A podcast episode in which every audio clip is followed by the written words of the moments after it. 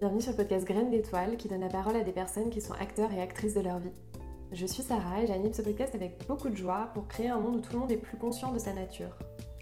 Si vous êtes sur un chemin de développement spirituel ou personnel, si vous vous sentez seul sur ce chemin ou si vous avez des questions, vous êtes au bon endroit.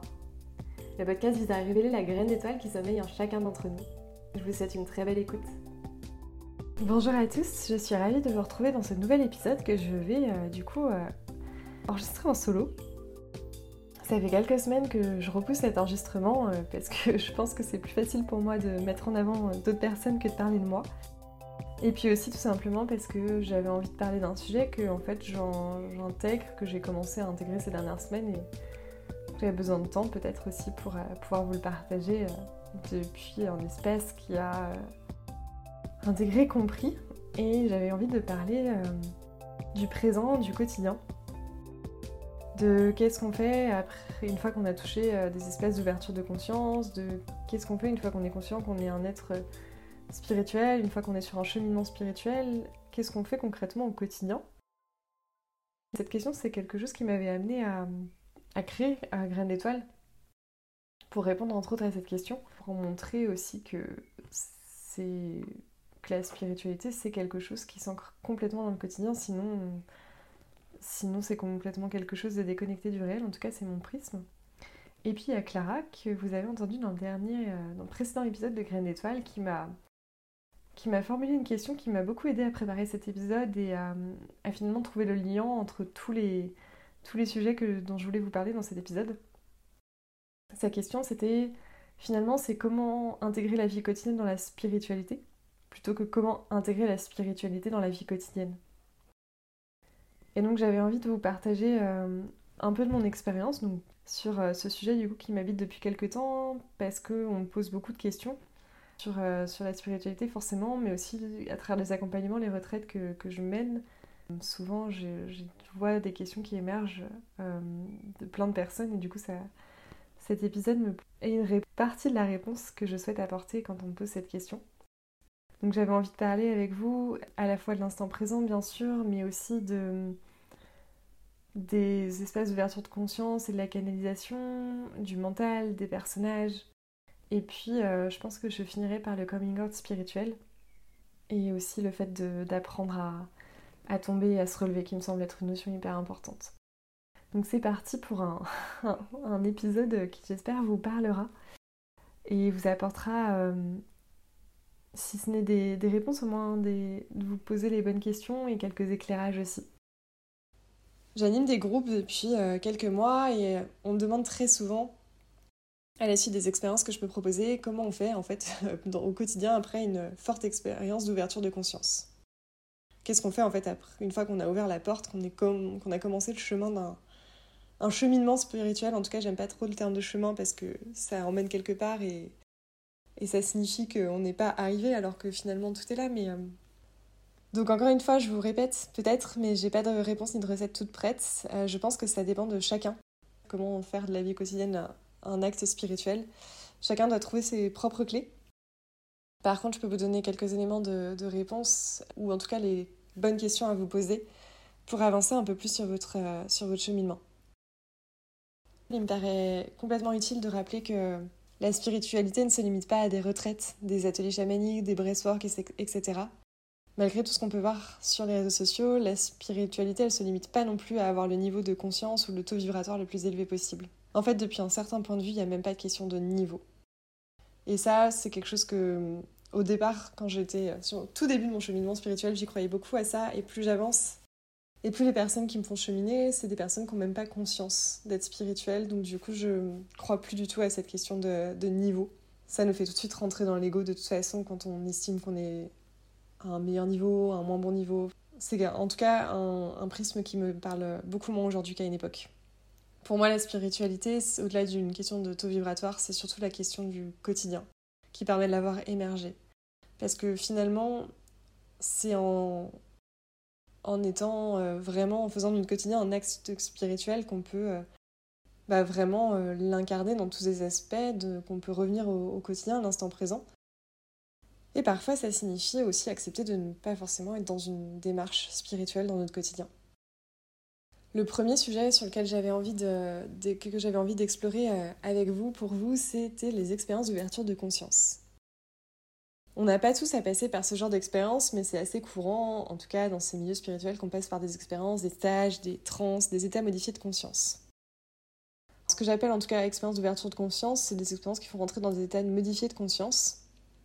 Donc ça peut être euh, via des ateliers, mais ça peut aussi arriver euh, complètement de façon, euh, d'ailleurs ça arrive souvent de façon complètement non recherchée, quand vous êtes hyper bien, que vous voyez un beau paysage, que vous êtes ému par la naissance d'un enfant par exemple, ce sont des choses vous basculez dans un état de conscience modifié qui est beaucoup plus présent, comme presque transcendantal.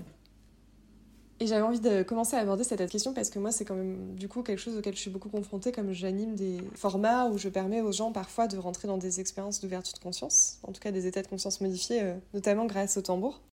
Et la question préférée des gens après un retour d'un état modifié de conscience, c'est comment est-ce que je sais que ce n'est pas le mental qui m'a euh, notamment euh, fait visualiser tout ça Ça arrive beaucoup pendant les voyages au tambour, c'est après un voyage au tambour cette question. Moi, c'est une question qui me fait beaucoup rire intérieurement parce que euh, souvent, les personnes qui me posent cette question, elles ont mis plusieurs minutes à revenir et je vois clairement leur visage, leur regard qui a changé. Donc je sais qu'il n'y a pas qu'une question de mental, même si le mental, euh, bien sûr, il s'empare très souvent de l'expérience. Mais ils ont mis plusieurs minutes à pouvoir euh, revenir avec moi et me parler. Donc souvent, ça me fait beaucoup rire intérieurement quand, quand la question qui émerge, la première question, c'est comment est-ce que je sais que c'est pas le mental? Est-ce que c'est réel? J'aime bien cette question, cette réponse d'Albus Dumbledore euh, dans Harry Potter. Je suis fan d'Harry Potter qui disait que c'est pas parce que c'est dans la tête qu'il faut en conclure que ce n'est pas réel. Voilà, j'ai réussi à caser Harry Potter dans un de mes podcasts. Je pense, un rêve devient réel. Je vais peut-être revenir à ce que ça permet en fait. En tout cas, moi, pourquoi je crée ces ateliers, j'anime ces espèces euh, d'ouverture de conscience, l'idée de se faire accompagner, de passer par des choses euh, qui rentrent volontairement dans ces états, c'est toucher du doigt en fait un espèce de vide, de rien, où la conscience elle peut s'expanser. Il arrive qu'on puisse voir notre âme, des visions de notre vie passée, présente, en futur. Et en général, même si le mental essaye de nous faire croire qu'il s'est rien passé, en fait on sait. Intérieurement, il y a quelque chose en nous qui sait. On a ouvert cette porte et il est très difficile de la refermer. Alors peu importe finalement le nombre de fois si on se demande si c'est le mental qui a créé toutes ces visions, ou peu importe en fait même si c'est lui. Le mental c'est un outil, on peut travailler avec ou contre, mais foncièrement c'est plutôt un bon outil qui nous permet peut-être de traduire euh, quelque chose de trop grand dans notre réalité à nous aussi. L'objectif c'est pas de des états de modifié de conscience que je propose, en tout cas des espèces d'ouverture de conscience, c'est pas du tout de se retrouver dans un état modifié de conscience en permanence. En fait, on vit dans cette réalité matérielle. On peut être dans le présent et euh, être ancré dans le présent en permanence, mais on n'a pas forcément cette ouverture en permanence. L'idée, c'est de revenir à l'instant présent, uniquement. Et les expériences d'ouverture de conscience nous permettent de, de revenir à cet instant présent en se rendant compte qu'on n'y est pas d'habitude, en fait. C'est très lié ce que je viens de dire à, une deuxième question que je reçois souvent. Puisque les gens, quand elles expérimentent des voyages chamaniques, par exemple, elles reviennent beaucoup avec la question euh, Mais en fait, euh, c'est trop bien, j'ai vu plein de choses, j'ai entendu des choses, j'ai perçu, je sais, c'est clair. Mais en fait, comment je fais dans mon quotidien pour canaliser? On pense en fait en ouvrant la porte du chemin, du cheminement spirituel, que le but c'est d'entendre des guides, d'avoir des visions en permanence, euh, qu'il y ait une voix qui nous guide en permanence. oui, non, est-ce que c'est le bon choix Quelle est ma mission de vie? Alors, petite parenthèse, mais votre mission de vie n'est pas euh, votre métier. votre mission de vie, euh, c'est probablement de revenir à l'instant présent. Et après, on a plusieurs instants présents, plusieurs choses qui se présentent à nous dans l'instant présent en fonction du contrat d'âme qu'on a passé. Je ferme la parenthèse, je pense que je ferai un autre épisode euh, spécialement là-dessus. Alors, en fait, il n'y a pas d'objectif, il n'y a pas de recherche à canaliser. Le seul, le seul objectif qu'on a, le seul, la seule chose, mais c'est si simple qu'on oublie de le faire, c'est de revenir à l'instant présent dans l'instant présent, quel que soit le moyen par lequel on canalise, qu'on ait l'impression de canaliser ou pas, on est réceptif à tout ce qui est et tout ce qui nous guide. Et c'est pas forcément des voix qu'on entend ou des visions. Ça peut aussi être des ressentis physiques. L'importance de revenir au corps, j'en parle beaucoup à chaque fois, mais revenir au corps, ça me semble être un indispensable. Mais j'ai déjà croisé des personnes pour qui c'était des odeurs. Et j'ai même des personnes pour qui c'est rien du tout. Moi, je suis un bon exemple parce que j'ai complexé pendant des années à l'idée de rien canaliser, entre guillemets parce que je n'avais pas de vision. En fait, dans des états modifiés de confiance, euh, j'avais des visions très très claires, des voix très très claires, et dans mon quotidien, j'étais là, bah en fait, euh, il n'y a rien quoi qui se passe. J'ai mis plusieurs mois à me lancer sur la voie de l'accompagnement d'ailleurs des personnes parce que je pensais que je canalisais pas. ce que je pense toutes les personnes que j'accompagne depuis quelques mois peuvent contredire, mais j'ai un mental encore très fort sur ce sujet. Et en fait, je voulais vous raconter l'expérience que j'ai faite lors d'une retraite que j'ai animée. Je me suis retrouvée à être tellement présente, en fait, j'étais tellement dans un flot de l'instant présent pendant plusieurs jours d'affilée, que rien d'autre n'avait d'importance. Mon mental était silencieux. Mon mental a complètement été silencieux pendant plusieurs jours d'affilée. Et en fait, j'ai juste laissé le flot de la vie du coup s'écouler à travers moi. J'avais pas l'impression de canaliser des visions, j'entendais pas des voix, juste j'étais tellement présente que tout était possible à travers moi. Et en fait, je me suis pas posé la question à ce moment-là, est-ce que je canalisais, est-ce que qu'est-ce qui parlait à travers moi, est-ce que c'était mes guides ou quoi. En fait, j'étais, je suis, et c'était tout. Alors évidemment, ça m'arrive pas tous les jours. Mais c'est là où j'ai compris, j'ai eu un déclic au quotidien. C'est comme ça que ça se passe. Et c'est comme ça que ça peut se passer aussi au quotidien, euh, par exemple, moi, j'entends pas forcément des, des choses, j'ai pas forcément de vision, mais j'ai des très fortes sensations physiques qui, au fur et à mesure euh, du temps, j'ai appris à reconnaître quand elles voulaient me dire oui ou non. J'ai des sensations physiques assez particulières, et du coup, je sais quand c'est un oui, quand c'est un non. J'ai vraiment appris en fait à m'observer, à ressentir. Et du coup, en dehors des visions, des voix que je peux avoir quand je suis en tranche chamanique ou quand je joue avec mon tambour, bah, j'ai cette forme de, de guidance au quotidien, en tout cas cette forme de, revenir à l'instant présent et qui, où je me laisse en fait complètement traverser. Je parle de cet exemple parce qu'il n'y a pas de bonne ou de mauvaise façon de, canaliser, ça vous appelle. Il n'y a pas de bonne ou de mauvaise façon d'être quelqu'un de spirituel et je pense que c'est important de le retenir et j'ai beaucoup de personnes qui, qui demandent comment faire ça et parce qu'elles ont l'impression que si elles ne canalisent pas de telle ou telle façon, elles vont pas être spirituelles. En fait, on est, de toute façon, on est spirituel autant que la matière, que matériel, donc on n'a pas le choix, c'est comme ça. Et ensuite, c'est un espèce de curseur de prise de conscience qu'on place, qu'on place à un, niveau et qui fait que bah, on est plus ou moins dans le présent, on, est, on se laisse plus ou moins traverser par, euh, par quelque chose qui est finalement plus grand que nous. C'est comme avoir des lunettes en fait, un peu différentes. Et le principal, c'est comment intégrer euh, ces nouvelles lunettes dans son quotidien finalement parce que c'est les, les, espaces modifiés de conscience, souvent ils nous permettent d'avoir des lunettes euh, peut-être un peu plus colorées ou une espèce de changement de regard sur tout ce qui se passe autour de nous. Et donc le deuxième sujet dont je voulais vous parler, en dehors des états modifiés de conscience, c'était vraiment de revenir au quotidien. C'est mon fil rouge depuis le début, mais bon, je voulais vraiment revenir dessus. Parce que euh, il y a aussi quelque chose qui me, qui me frappe depuis, euh, depuis que j'évolue dans ces milieux-là, c'est qu'on a l'impression aussi que pour correspondre à la case spirituelle, il faut euh, forcément courir après les soins, les expériences d'état modifié de conscience. Et en fait, c'est pas du tout un jugement parce que je l'ai moi-même fait pendant de nombreuses années avant de, de me rendre compte que ça répondait finalement à une partie de moi qui voulait euh, vivre des choses extraordinaires. Et en fait, il y a deux choses qui m'ont permis de, de dépasser ça. Je me suis rendu compte au bout de quelques années et surtout à l'occasion d'une retraite que j'avais fait où donc du coup je vivais des choses extraordinaires qu'en fait ça m'apportait moins que mon quotidien en termes de prise de conscience et d'évolution personnelle. Et donc finalement, je me suis rendu compte aussi pendant cette retraite qui était très forte de plusieurs jours en plus que peu importe ce que l'on vit euh, dans ces espaces modifiés de conscience, c'est le quotidien qui nous plongera toujours dans nos blessures, nos ombres, mais aussi ben, en fait la joie, la lumière, puisque ça fait aussi partie de notre vie d'être humain. Et donc finalement, à quoi ça sert? De connaître votre animal totem, de connaître votre enfant intérieur, si ça modifie pas votre regard sur votre quotidien, si ça modifie pas vos lunettes que vous avez euh, sur le quotidien, et que ça modifie pas non plus vos relations aux autres et à votre environnement. Et du coup, en fait, suite à cette prise de conscience, j'ai fait une cure détox de, de soins, d'accompagnement, etc. pendant quelques mois pour être sûre de ne pas en être dépendante, en fait. Parce que c'est pas un problème de se faire accompagner, c'est pas un problème de, faire des choses comme ça. Je continue à le faire aujourd'hui parce que je pense que c'est indispensable pour prendre du recul parfois. Et puis, euh, moi, personnellement, ça me fait gagner beaucoup de temps. Mais aujourd'hui, j'estime ne plus en être dépendante. Je vois l'accompagnement, le soin comme quelque chose qui m'aide à aller plus loin ou qui... pour aller voir quelque chose où je sais que seul, c'est plus compliqué d'être honnête avec soi. Mais euh, je ne cours plus après la recherche de l'extraordinaire, je ne cours plus en mode euh, il faut que je fasse tel soin parce que ça ne va pas dans ma vie. En fait, je suis beaucoup plus à regard détaché de ça et en mode les périodes maintenant où je me sens pas bien, où je me sens moins moins haute en énergie parce que ça arrive, ben en fait je l'accueille. Alors qu'avant j'avais peut-être une tendance à me dire ah faut que je fasse un soin pour remonter. Non en fait maintenant j'accueille, je le vis parce que déjà je peux remonter moi-même et puis euh, parce que euh, parce que du coup les soins, les accompagnements etc ça n'a pas pour vocation de nous nous faire aller bien ou aller mieux ou de devenir la meilleure version de nous-mêmes. On n'est pas dans une recherche permanente du taux vibratoire, j'en reviens à ça, ou de la meilleure version de nous-mêmes qui est élevée énergétiquement, qui attire, qui manifeste. Non, en fait, c'est des cycles il y a forcément des cycles où bah, c'est moins bien. Moins bien euh, selon ce qu'on le curseur qu'on met au départ. Moi, au départ, je considérais ça comme moins bien. Aujourd'hui, j'apprends à apprécier ces périodes de vide, ces périodes sans créativité, sans énergie ou sans même connexion réelle avec le monde extérieur parce que en fait j'en ai besoin pour me régénérer et, créer aussi tout ça et avoir des grosses périodes de d'action derrière.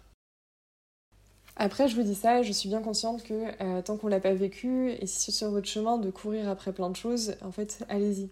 Chacun son chemin et vous aurez peut-être besoin de passer par toutes ces expériences d'ouverture de conscience pour ensuite revenir au quotidien. Moi, c'est ce que j'ai fait. Mais euh, à côté de ça, la personne qui est la plus éveillée spirituellement auprès de moi, et c'est en fait mon compagnon de vie. Et lui, il n'a jamais euh, fait de voyage chamanique, il n'a jamais fait de retraite. J'ai réussi à lui faire faire un peu de yoga en lui disant que c'était bon pour son dos. Alors, ça fait effectivement du bien au dos, mais bon, voilà, on est à peu près à ce niveau-là. Et pourtant, euh, c'est une personne qui autour de moi est dans l'instant présent, en sort rarement, et c'est clairement mon maître spirituel du quotidien. Et pourtant, il fait pas toutes ces expériences-là. Il est dans le quotidien, dans l'instant présent, et c'est tout. Donc c'est pour ça que ça me semble important de parler de cette recherche de l'extraordinaire, cette recherche de la perfection spirituelle qui est un peu amplifiée par les réseaux sociaux et qui, me dérange de plus en plus, même si je sais pas, peut-être que j'y participe en proposant aussi des formats comme ça, mais j'espère le faire depuis un espace qui autorise les gens en tout cas à faire autrement. Euh, je crois qu'il y a aussi une. Enfin, je le relis beaucoup à, une notion que j'ai appris euh, dans les univers féministes plutôt et écologistes, c'est la, notion de pureté militante. Et j'ai l'impression que ça peut aussi s'appliquer à la spiritualité, euh, dans le sens où une fois qu'on est spirituel, il faut que pour rentrer dans la case spiritualité, il y a un certain nombre d'expériences, un certain nombre de critères à cocher. Parmi les critères, le fait de faire plein d'expériences, d'être toujours très haut vibratoirement, etc. Et en fait, ben, personne n'est parfait. Et je crois profondément, en tout cas, moi, c'est ma vision de la spiritualité, que c'est plutôt un chemin pour sortir des cases plutôt que pour s'y réenfermer. Euh, sinon, on, applique juste un fonctionnement qu'on avait à, à, autre chose, mais on garde les mêmes lunettes. Alors que l'idée, c'est de changer de regard sur tout ça. Changer de regard sur, euh, sur le jugement qu'on porte sur nous-mêmes, sur la perfection, sur la, l'idéologie un peu capitalistique qui veut qu'on soit la meilleure version de nous-mêmes. En fait, si on commence à faire ça dans la spiritualité, c'est un peu dommage et c'est là où on rentre peut-être dans les versions un peu New Age euh, de la spiritualité. Donc finalement, euh, je pense que ça nécessite de toujours appliquer son discernement, son esprit critique, et même dans ce que je suis en train de dire hein, d'ailleurs, qu'il n'y a pas de bonne ou mauvaise façon, et c'est aussi ok de rentrer dans ça aussi. Moi, je suis tombée dans la spiritualité Age, je suis tombée dans la recherche de l'extraordinaire, et c'est ok, j'avais besoin de passer par là pour en sortir en fait. Donc euh, culpabilisez pas et vous jugez pas si vous êtes dans cet euh, univers-là. Moi, avec un peu de recul de quelques années, c'est ce que, c'est ce que je souhaite vous partager aujourd'hui parce que ça me semble important d'entendre. Peut-être que ça vous fera gagner un peu de, temps et de prise de conscience sur des choses que, que j'ai moi-même expérimentées. Et du coup, en parlant de spiritualité New Age, je crois qu'il y a également un sujet. Il y a un autre point que je voulais évoquer avec vous, c'était le, coming out spirituel, ce que j'ai décidé d'appeler le coming out spirituel. Parce que la spiritualité New Age, il y a beaucoup de monde qui la dénonce, à tort ou à raison, euh, mais il y en a peu qui arrivent à en sortir. Et y compris moi, attention, je suis pas en train de dire que je suis supérieure et que j'ai réussi à tout comprendre. Cette spiritualité, c'est un peu ce que je vous disais, c'est un peu la version capitalistique qui nous demande d'être la meilleure version de nous-mêmes et surtout en consommant euh, le plus possible, euh, évidemment. C'est le fait non seulement de courir après les expériences, mais aussi d'avoir le parfait kit de la personne spirituelle, donc avoir tant de pierres, tant de tarot, euh, plein de choses, commencer à parler de l'astrologie à toutes ces phrases. Euh, j'adore les personnes qui, qui commencent une conversation en disant quels sont euh, leurs thèmes astrologiques, où est leur maison, leur signe, etc. Et ça me fait rire parce que, bon, c'est encore une petite parenthèse, mais tout le monde pense que je suis hyper calée en astrologie parce que ma sœur, avec qui je travaille beaucoup à Sainte-Vers-Soleil, est astrologue. Et, en fait, je ne mon cerveau refuse d'entendre les notions d'astrologie, donc du coup ça me fait toujours rire quand les personnes me parlent de ça alors que je suis incapable de comprendre ce qu'elles me disent avec ce langage-là. Euh, bref, je ferme la parenthèse, euh, mais je voulais vous, dire que j'étais terrorisée en fait pendant plusieurs années à l'idée de d'affirmer et d'affirmer ma spiritualité, en tout cas mon cheminement spirituel en, public et d'être assimilée au courant New Age en fait. J'avais peur de qu'on me dise, euh, enfin j'avais peur de tomber dans ces travers-là, j'avais peur qu'on me dise ouais mais tu fais de la spiritualité, t'es spirituel, mais en fait tu gagnes ta vie, c'est New Age, ça n'a pas de sens, c'est pour devenir l'immersion de vous-même. Et alors, euh, vous savez quoi? Ça m'est effectivement arrivé. En fait, je n'en suis pas morte, je m'en porte bien. Et encore une fois, je pense que j'avais besoin de passer par là pour essayer en tout cas de, porter une euh, spiritualité un petit peu différente peut-être. Je déconstruis un peu plus chaque jour ce système dans lequel je suis née et auquel la spiritualité moderne se rattache bien souvent. D'ailleurs, aujourd'hui, je préfère finalement parler de conscience. Je parle de plus en plus euh, de conscience car quand on parle de spiritualité, j'ai l'impression qu'il y a le kit du bon élève spirituel qui va tout de suite avec. Et du coup, j'ai l'impression qu'il y a forcément des oracles, les pierres, l'encens, la méditation, et puis des expériences transcendantales fortes. Et c'est complètement ok de passer par là, euh, encore une fois. Mais c'est aussi complètement ok d'en sortir. Car euh, en fait, pour moi, la conscience, c'est un chemin d'observation de soi. C'est un chemin d'observation de soi, c'est un chemin qui nous amène à passer d'un ego qui réagit à une âme qui agit. Et en fait, moi, comme j'ai été euh, beaucoup dans les mécanismes de, bon élève, ça me convient plus aujourd'hui de. Enfin, ça, ça, me convient pas. Je suis vite tombée dans ce piège-là au niveau de la spiritualité, mais c'est quelque chose que j'ai vite déconstruit parce que je savais que c'était un, des personnages que j'ai incarné le plus, en fait. Donc, passer d'un ego qui réagit à une âme qui agit, c'est aussi ce qui permet parfois, en fait, de, sortir du mécanisme de, du manque qui nous pose finalement à surconsommer le kit du bon élève spirituel. C'est aussi ce même mécanisme qui nous pousse parfois à nous comparer et à sentir supérieur ou inférieur en fonction du, des, expériences d'ouverture de conscience. Donc encore spoiler alerte, mais euh, aucun bracelet en pierre ni aucune euh, carte d'oracle ne vous fera devenir médium ou ne vous protégera en tant que tel. Si vous émettez l'intention par, par contre, et si vous restez présent dans cette intention et dans votre quotidien, alors je crois fermement que l'intention qu'on pose vis-à-vis d'une pierre, d'une carte, quelque chose comme ça, est réel en fait. Mais ça part de vous, de votre présence. Et donc du coup de votre ancrage dans le quotidien. C'est pas l'objet en tant que tel. Si des objets, des pratiques vous permettent un temps de revenir vous ancrer dans le quotidien et vous rappeler la dimension plus grande de vous-même, pour moi c'est ça le principal. Et c'est pour ça que c'est intéressant d'utiliser euh, une partie du kit du bon élève spirituel. Mais c'est pas obligatoire. Et pour moi c'est un rappel à revenir au quotidien, c'est pas un, un espèce de décorum qu'on peut se faire pour euh, se donner euh, une bonne image c'est toujours le même principe. En fait, le principe, c'est de, ne pas devenir dépendant ni d'un outil, ni d'une image, ni d'un personnage, et de surtout pas s'y identifier. Les personnages, c'est le dernier point sur lequel je voulais euh, développer un peu, parce que c'est quelque chose qui me semble primordial. C'est quelque chose que j'ai appris euh, beaucoup avec Charlotte Hoffman, et je vous conseille sa, sa chaîne YouTube pour aller plus loin. Je vous mettrai euh, dans les liens notamment une vidéo où elle en parle, et elle les décrit très très bien, bien mieux que moi. Mais donc du coup, pour moi, il y a une grosse notion d'observation de soi qui intervient pour euh, ancrer vraiment, euh, habiter le quotidien finalement et être complètement autonome en fait parce que c'est ça le but d'un chemin spirituel c'est d'être autonome c'est pas d'être accompagné ou d'être dépendant de quelqu'un ou de quelque chose pour être dans ce cheminement spirituel. Donc observer c'est indispensable. Adopter une posture d'observateur c'est indispensable. C'est observer à chaque instant qu'est-ce qui parle en nous quel personnage parle au sein de nous il y a Yogananda dans l'autobiographie de la vie d'un yogi qui en parle très bien. Il, utilise la métaphore du cinéma en fait. On peut imaginer qu'on est, euh, est dans une salle de cinéma, qu'il y a un film qui se déroule à l'écran, qui est notre vie en fait. qui est notre vie, donc avec des scènes d'action, des scènes d'émotion, des scènes d'amour, etc. Et en fait, euh, souvent on a l'impression d'être dans la scène, d'être le personnage qui joue la scène, qui est bah, complètement amoureux ou complètement dans la colère vis-à-vis -vis de ses parents, des choses comme ça. Alors qu'en fait, il faudrait être dans la salle et peut-être même être le projecteur qui projette le film sur l'écran. Donc je vous invite à, peut-être lire l'autobiographie la vie d'un yogi qui est assez euh, complet sur ça. Et donc l'idée c'est de, passer de, l'idée, de l'identification à la scène complète à la regarder depuis la salle de cinéma, à regarder l'écran depuis la salle de cinéma. Pour illustrer ça, j'adore prendre l'exemple du yoga parce que bah, déjà c'est quand même assez courant, beaucoup de monde en font maintenant. Et puis moi, c'est un, outil que j'ai utilisé au quotidien euh, qui est très parlant pour observer euh, pour moi mes personnages. Parce que le yoga, c'est un peu comme la spiritualité, il y a beaucoup d'étiquettes qui sont associées à ça et on a l'impression que le yoga, ça doit être forcément de telle ou telle façon, que pour être un yogi, par exemple, il faut être souple et pratiquer tous les jours. Et donc moi, c'est le yoga, c'est quelque chose où j'ai beaucoup expérimenté plein de choses, ça fait plus de quasiment 8 ans que je pratique. Je suis un bon exemple de personne qui ne va pas du tout dans, dans l'étiquette yoga, puisque je ne, même si j'enseigne, je ne pratique pas euh, tous les jours et je ne suis pas souple. Mais pendant des années, ça m'a permis d'observer que j'avais un personnage bah, toujours de la bonne élève. On y revient, ce personnage qui voulait absolument bien faire. Pendant des années, j'ai pratiqué tous les matins une demi-heure parce que c'était comme ça qu'il fallait être un yogi. Et puis c'était comme ça qu'il fallait faire telle posture, donc il fallait que je m'entraîne pour réussir cette posture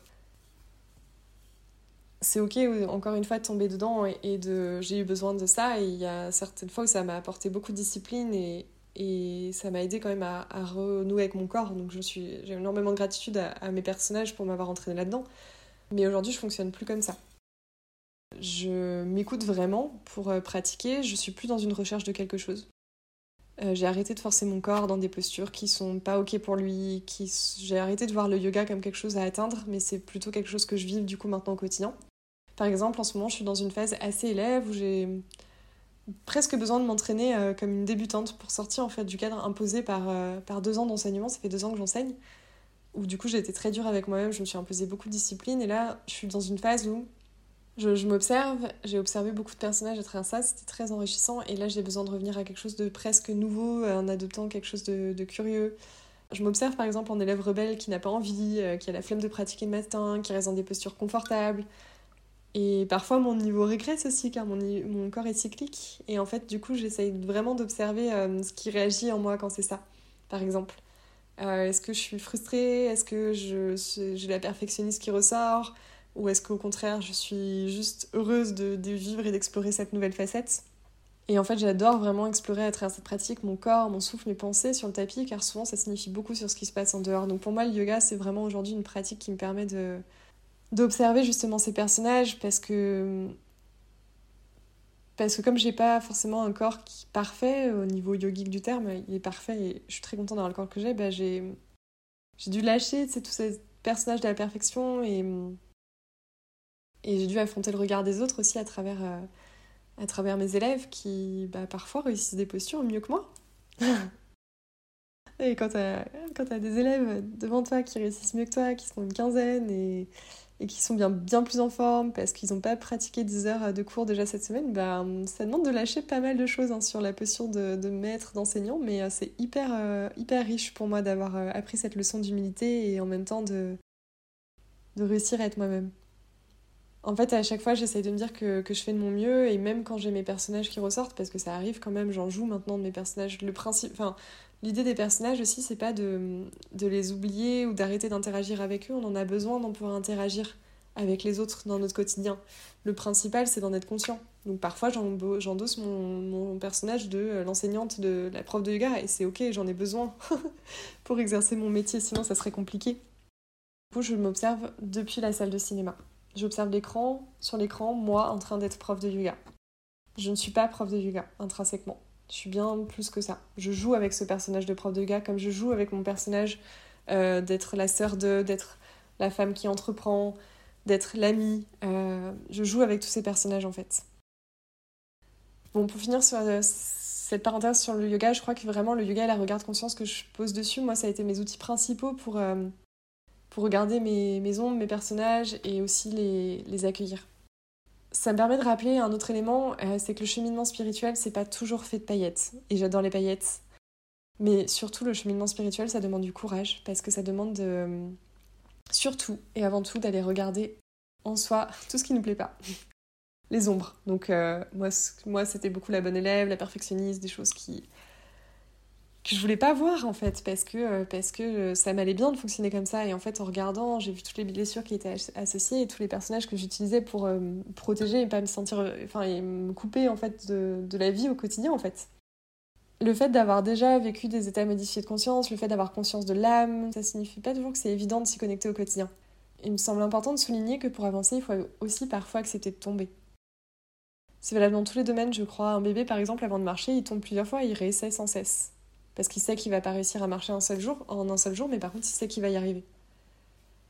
Et en fait, je crois que c'est pareil, un cheminement spirituel. Il y a des moments où on, retombe et où dans le quotidien, on, bah, on oublie ça. En fait, on oublie qu'on est plus grand, on oublie l'instant présent et parfois ça dure euh, des semaines, des mois. Et en fait, à force d'entraînement, ça dure peut-être plus que des semaines, peut-être que ça dure plus que quelques jours. Et à force d'entraînement, ça ne dure que quelques heures, voire quelques minutes. Et c'est cyclique. Moi, j'ai des périodes où ça ne dure que quelques minutes et j'ai des périodes où ça dure plusieurs jours. Je crois profondément qu'on finit toujours par revenir à l'instant présent une fois que la porte est ouverte. Quel que soit le temps que ça peut nous prendre, quel que soit le cycle dans lequel on est. Mais euh, ça se fait pas en un claquement de doigts, ça demande beaucoup d'observation de soi. Ça demande d'accepter ses ombres et d'y plonger parfois. Donc je vous ai parlé de, du yoga qui pour moi m'a beaucoup aidé. L'entrepreneuriat aussi c'est quelque chose qui, m'aide beaucoup parce que c'est je crois que c'est une expérience, c'est une école qui laisse pas le choix euh, que de regarder ses ombres et d'accepter aussi l'échec du coup. Euh, moi j'avais très fort personnage qui voulait pas, euh, pas échouer. surtout que j'ai pas du tout un profil qui a appris à échouer en fait puisque j'ai j'ai beaucoup été euh, bah, première de la classe, j'ai réussi mes concours, etc. Enfin bref, je savais pas trop avant d'entreprendre euh, ce que ça faisait d'échouer c'est très dur comme sentiment. Et en même temps, euh, bah, à chaque fois, ça me permet d'observer ce qui en moi réagit.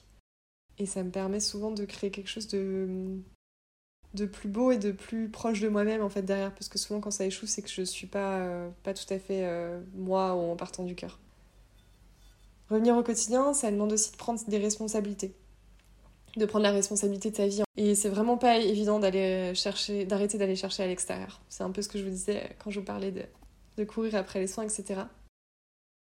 C'est pas évident parce qu'on est habitué à regarder vers l'extérieur, on a l'impression que c'est l'extérieur qui va nous apporter la solution. Alors qu'il s'agit juste de fermer les yeux, de prendre le temps de regarder à l'intérieur. Et c'est presque un acte politique, je trouve, de faire ça, parce que c'est résister à tout ce que la société nous a peut-être imposé autour de nous, tous les conditionnements qu'on a, qui font que c'est pas très naturel d'aller chercher à l'intérieur de nous. En tout cas, pas pour la plupart des gens. Mais c'est ça qui permet, je pense, d'intégrer euh, sa spiritualité, sa conscience dans son quotidien. La responsabilité, c'est quelque chose sur lequel je reviendrai, je pense, très prochainement, via le podcast ou à travers d'autres formats, parce que je pense que c'est, pour moi, un des mots-clés et un des conseils clés que j'ai euh, pour toutes les personnes qui me posent ce genre de questions qui sont sur ce cheminement, à chaque fois, je reviens presque à l'instant présent et à la responsabilité. Mon prisme aujourd'hui, c'est vraiment de naviguer entre quotidien, état de conscience modifié et surtout instant présent à vivre complètement. J'espère que ça vous aura parlé cet épisode. Je serais ravie d'avoir vos retours pour qu'on en discute et pourquoi pas euh, créer un futur épisode ensemble. En tout cas, c'est le dernier épisode de l'été.